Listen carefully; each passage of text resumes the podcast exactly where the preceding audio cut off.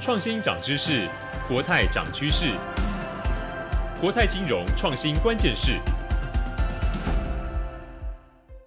欢迎大家回来，由国泰金控推出的《国泰金融创新关键是》Podcast 第四季的节目。我是数位时代的敬原，也是这一季节目的客座主持人。国泰金融创新关键是是国泰针对数位转型、金融创新推出的 Podcast 节目。这也是金融业第一个以金融创新为主轴的 Podcast 频道。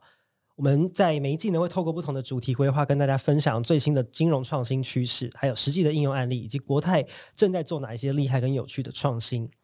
那很快的，已经来到了第四季。那这一季的主题会是新场景、新伙伴、创新金融生态宇宙。那其实过去我们谈到金融服务的时候，其实商业模式其实相对很单纯的。比如说我们有这个信用卡或者贷款的需求，我们可能就会找银行；那有保险的需求，就会找这个保险公司。但是现在呢，随着新科技进步的这个演进呢，我们在新闻上很常会看到用生态圈这三个字来形容现在的金融服务。这意思就是说呢，呃，金融业不只是只有自己做自己金融的这个事情，还有各种不同产业伙伴的加入，让生态圈的这个场景是越来越多元了。所以也打破了过去呃金融服务的游戏规则，呃，也就是这一季跟这一集呢要跟大家分享的重点。那其实谈到生态圈，其实，在最近，其实我们已经可以用七百二十度这样的一个视角，呃，来去看待生态圈这件事情哦。我们首先跟大家聊的是内圈的三百六十度，其实指的就是金融业自己的跨业合作。比方说，银行跟人寿的合作，人寿跟银行的合作。但是今天我们需要想要聚焦跟大家再多聊聊的，其实是外圈的三百六十度，就指的是金融业在跟外部的呃不同产业的跨业的业者合作串联，让金融服务可以直接进入到我们每一个生活不同场景当中。那在这样的一个生态圈里面呢，金融业要如何的去跨出跟业伙伴合作，那才能够创造出更多金融创新的可能呢？呃，今天呃一起来跟我们聊天的三位来宾，也许可以给我们更多的洞察。好，所以呢，我们就来依序介绍一下今天在现场的来宾，有呃国泰金控数位生态发展部的 Lawrence。大家好，我是 Lawrence。好，那第二位是国泰产险数位生态发展部的经理于琦。大家好，我是产险的于琦。最后一位呢是全峰事业处的这个处长 Leo。哎，大家好，我是全峰的 Leo。好，这边也帮大家简单的背景介绍一下，全峰是一家做道路救援服务的平台。那呃，刚前面已经聊到了这个生态圈，就是今天的主题嘛。所以呢，金融业去跟异业伙伴合作，其实最大的一个好处就是可以透过这样的一个方式去接触到跟开拓更多不同的多元消费的场景。它对呃跟金融业的合作异业来说呢，能够把金流等等的金融服务就跟自己本身的优势串联起来，所以其实是可以达到一个就是一加一大于二的效果。比方说呢，我们可能呃现在大家已经解封，慢慢要出国玩了，所以比如说你在买机票的时候呢，你也许你就可以在呃这个旅游业者的平台上面直接就是加购相关的保险，就一站式的满足你的这个在那个场景里面的金融需求。所以一开始就蛮好奇，想要请教 Lawrence，如果从金融业者的角度来看，呃，现在这种生态圈的异业合作有哪一些呃最新或最酷的趋势，或是服务跟技术？你的观察是什么？OK，好，那我先从我们为什么要开始跨入生态圈这里开始做一个分享啦。因为呃，其实对国泰金控来说，我们呃很初期就已经在发展这个数据及服务，也就是 DaaS（Data as a Service）。那这个时期我们就已经开始在配合布局这个生态圈的合作内容。那初期呢，国泰金控做的呢就是一个参与者的角色，在协助子公司发展新的产品或者新的生态圈的商业模式。那这件事情就是验证一个模式，就是我们这些合作能不能成功的挹注本业获客，或者是强化我们的呃获利能力的发展。那说出我们自己呃在金控这边的一些金融服务或产品到这个各个异业之中，让各个异业这边可以得到一些呃加持加成。那我们以参与者的角色接触到这些服务，然后让服务可以渗透到这些潜在的客户之中。那初期的时候，其实建构这种开放弹性的数位数据架构呢，让我们的新产品可以跟呃这些所谓的场景业者有更好的这种快速的合作、复制、复用。那在客制化的同时，我们也可以变成说，他找同样的场景去做一个复用的动作。那我们在发展这些的时候，我们有一些经验啊，包含验证我们的数位啊或数据的这种创新的合作项目。那团队跨入这种异业生态圈，累积了相当多的一些新形态的金融合作经验。比如说，我们跟旅游业者有产生一些速速购，就是包含就是客户他在做旅游商品购买的时候，他就可以做一些呃相对应的保险的购买。那还有远通 ETC 的这种碎片化的保单，那包含可能跟虾皮做这种电商的贷款的服务。那这种都是挥别我们过往，我们已经有业者角色去出发，那做这种单打独斗的形态，因为我们就不想要做这样的模式了。那我们在这种情况下，我们就势必要做一个系统性的整合，因为集团嘛，毕竟家大业大，金控下面有银行、产险、人寿，那这些角色存在，我们就要结合这样子的一个生态圈的发展方向，推出了我们自己的一个新的 Card as a Service 这样的一个生态圈的口号。那 Card 呢，其实我们是一个金融业的一个创新啦，那象征就是我们希望可以在朝向生活金融无界限的时代，国家金控已经有效的布建这样的一个舞台。那把集团发展生态圈相关的产品跟服务汇集到这里，那与异业在结盟这边呢，能够有更多的数位场景可以去做一个发想。透过这种 API，我们在平台在这边用 API 的方式，把我们的服务跟内容呢都串接给客户，让客户可以体验到，不管是金融需求在哪，国泰就在哪。那例如我们在这边呢，透过集团的会员经营啊，然后其实我们现在集团也在经营，就是小数点这样的点数应用。那这些相关的点数应用啊，还有合作机制啊，提供给客户跟国泰还有合作伙伴，能有更多的互动，那更能帮助我们可以进一步了解、活用、留存这些客户，创造更多生活化的服务体验。那这样子的话，其实国泰不止在金融业，可以在生态圈这边可以有更多的呃一个口碑。那在生态圈这个理念上，我们国泰。就是诶、不会局限在单一个子公司的产品或服务，所以对于后续啊这种新零售时代的挑战或以后金融的挑战，我们相信就做这种跨业的结合，还有结盟，可以打破过去数据数位技术串联的一些困困境，才能够在各个场景之中去啊真正满足到消费者的一个需求。那其实我们大家在谈论这种跨域服务的时候，我们在做的时候。都是着重于内部集团的资源整合，从本身提供的一些产品或服务为出发，打造这种一站式的服务。那这种跨域啊，有点像是生态圈的建立，从跨界、跨产业的领域做起，然后透过我们金融机构与食衣住行的一些各产业的串联，成为一个啊生态圈的一个串联者。国泰金控，我们都了解到那个目标客群的一些价值需求，例如生态圈的异业布局。那我们提供这种串联起人们出行的需求，比如说像是车生态，从购车、贷款、车周边配件、保修、保险、脱掉等各阶段的需求跟服务，把客户的行行为数据完整的利用跟分析，打破我们在这个金融业的服务的一个疆界，然后跟着这样的生态圈伙伴去串联起这样的一个服务场景，大致上是这样。嗯，那 Lawrence 刚刚分享是从金控的角度去做切入啊，那产险这边最新的趋势是什么？诶、欸，我们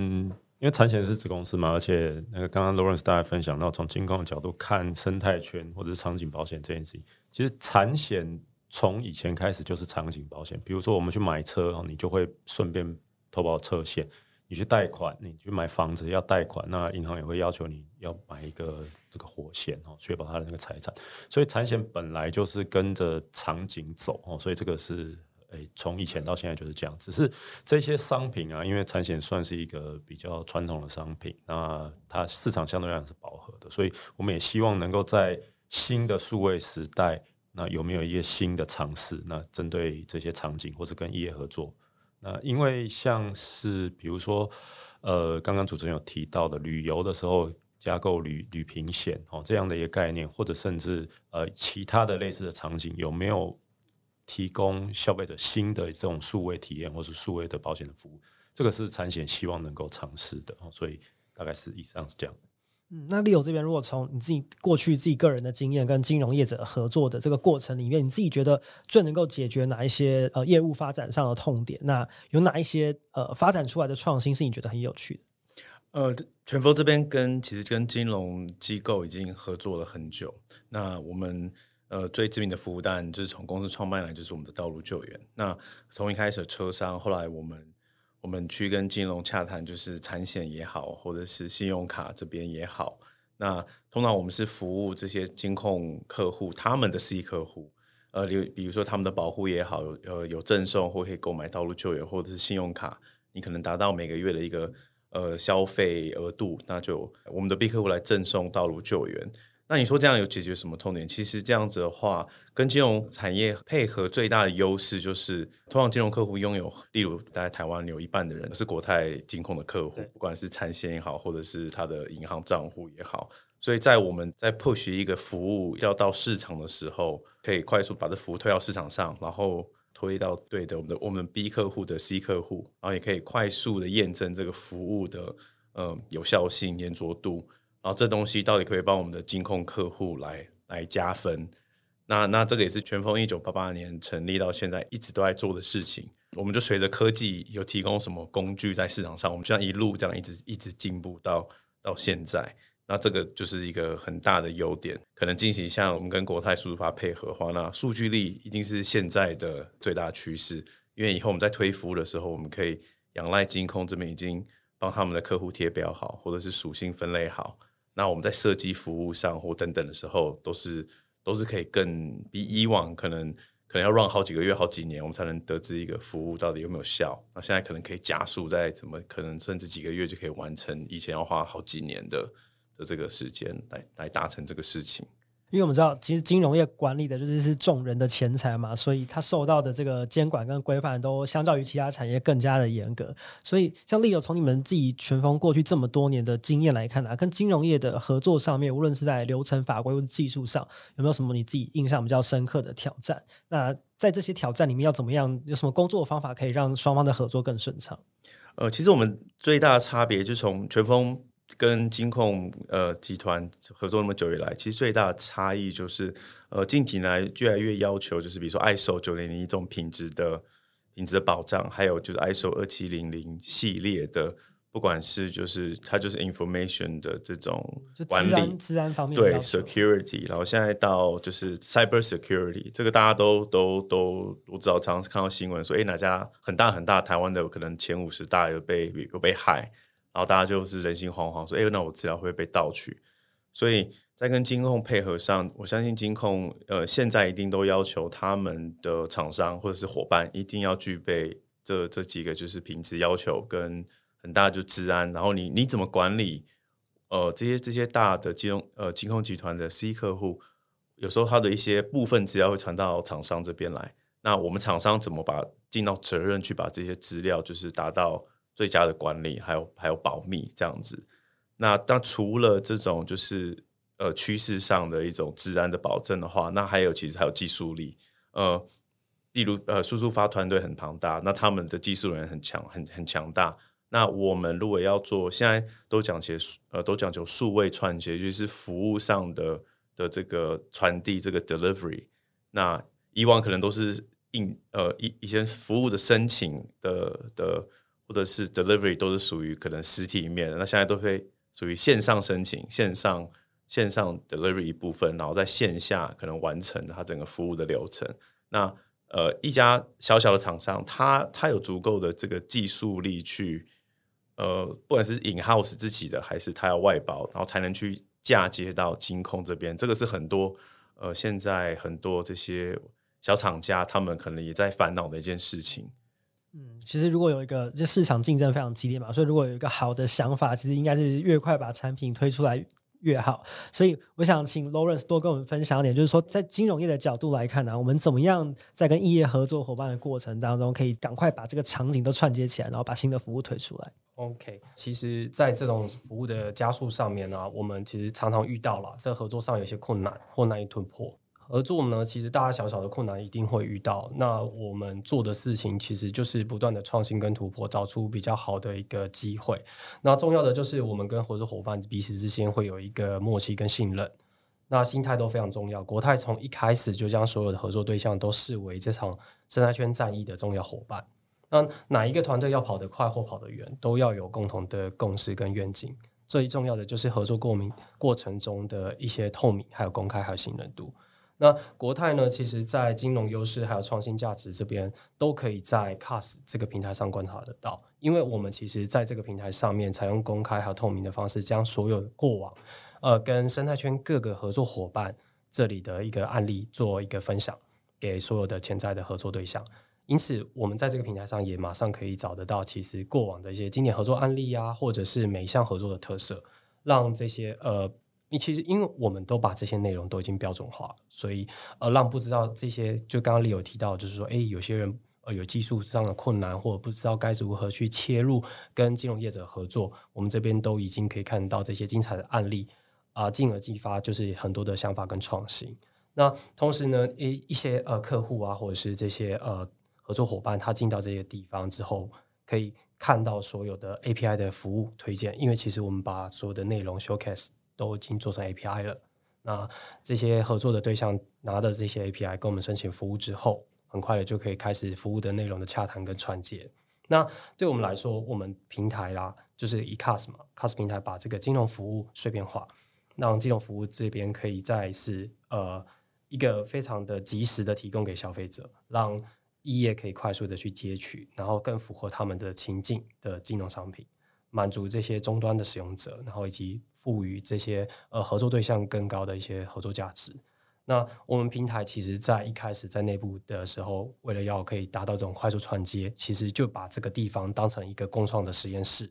那所有天马行空的可能性还有机会，那想要跟国泰做一个合作的，都可以在这里去找到应对的资源去发展。好的 idea 都有实现的可能。那透过这样 CAS 的概念，以全新的合作模式，把呃集团内有的资源与呃，生态圈的服务都结合在一起，以消费者视角提供这样子的一个非常好的需求预知还有服务。嗯，虽然很像是一个就是对外统一的窗口跟平台，然后可以接收这些外外界的需求。啊，对的，没错。好，其实我们刚刚一开始提到，就是生态圈的概念其实是七百二十度的嘛，就一半是金融业内部的，就是互相生态圈的合作，然后另外一半是金融业对外的合作。所以最后就想要请教一下 Leo，就是呃，作为异业角色在金融生态圈的这个多元场景下面，就是我们到底可以扮演什么样的角色，以及我们要怎么样去强化自己在这个生态圈里面的优势？就如刚刚 Lawrence 讲的，就是其实 Cast 的这个服务 CAS as Service，它其实是一个很大的平台。那以平台来看，我们可以想象平台在正中央。那你可以想象左手边可能是国泰的的 C 客户，那很庞大。在台湾有两个人里面有一个就是客户，所以想象有一千一千多万的这个客户。那右手边的话，就是这次可能 CAS 的主轴，就是他他他把水龙头或是地下道都接好。那他让像我们这样子，就是不同产业的人，那我们我们就在右手边这边，那我们可能在这边互相，如果有同业的话，可能互相较劲。然后如果同时也要精进自己的服务，那我们透过 CAS 的话，我们可以提供一些价值服务给给这个平台刚刚讲的左手边的这些这些 C 客户。那我们扮演的角色其实很简单，就是你要是一个平台的话，两边。其实要有某个比例上的互相的的互相的刺激，互相的这个 synergy 是互相的搭配。那呃，对于我们的自身优势来说，全峰公全峰我们我们在业界算蛮知名，为什么不是我们不是非常的庞大？那这样的好处就是我们在做很多决策的时候，呃，我们可以觉得有个天马，刚刚 Lauren 讲有有一点点天马行空的 idea 的时候，可能老板就觉得好，那你来做一个简单的。叙述分析，那那有时候他觉得这东西，呃，老板做生意人，他有有时候有那种就是 gut feeling，就是那种第六感，他觉得 OK，那我们可能就会把一个服务，我们就会开始去跟金控洽谈，然后就把试着想要推到市场上，推给我们这些金控客户的的他们的 C 客户，那这也是在这个生态圈里面，就是我们的优势。那呃。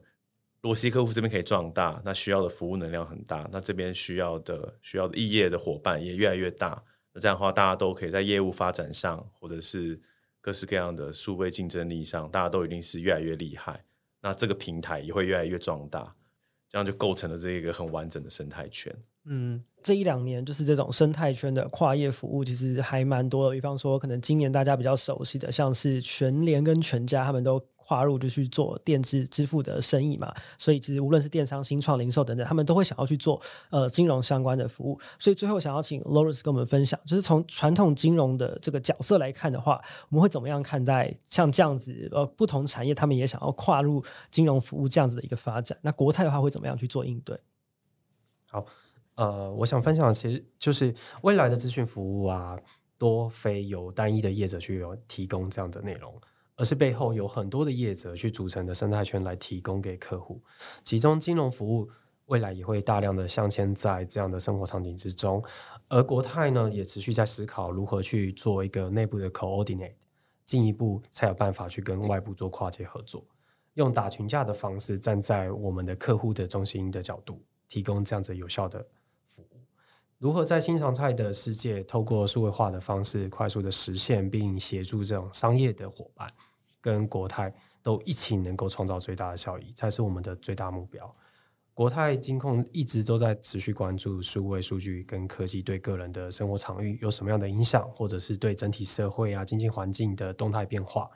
那将我们希望可以成为最有力量、最灵活的一个建构的建构者的角色。主导建构多元共荣的生态圈，借由集团现在有这么大的一个客群量，这么多的资源啊，与丰富的关系通路，然后我们可以有机会更敏锐的发现客户需要各种各样的服务的时候，我们都可以快速的回应，给予最完整的产品或应对方案。例如，像合作的对象，他的场景的客户需要金融啊，或房产啊，或者医疗保健等服务，国泰都可以去串联。好，非常谢谢今天三位来宾的分享。其实就像刚刚 Lawrence 呃所提到的，未来的金融服务绝对不会是由一个单一的机构来提供的。所以在下一集的节目里面呢，我们就会来。用声音开箱，今天 Lawrence 一直在节目里面提到的，呃，CAS 国泰生态圈服务平台，它到底是一个怎么样的平台？然后从实物的角度来去看它的发展跟特色。那我们也会分享一个，就是呃，使用国泰的这个智能客服阿发来申请道路救援实际的案例跟场景。所以呢，如果你想要在新节目的一上架收到通知的话，不要忘记订阅我们的频道，呃，给我们五星的评价。那你也可以在 Apple Podcast、Google、Spotify、KKBox、First Story 等各大的平台收听到国泰金融创新关键事的节目，或者呢，你也可以在 YouTube 搜寻国泰金控的官方频道，这国泰好看，也可以同步的呃收听到完整的节目内容。当然，你也可以点击节目栏下方的官网的链接，可以看到更多节目的资讯。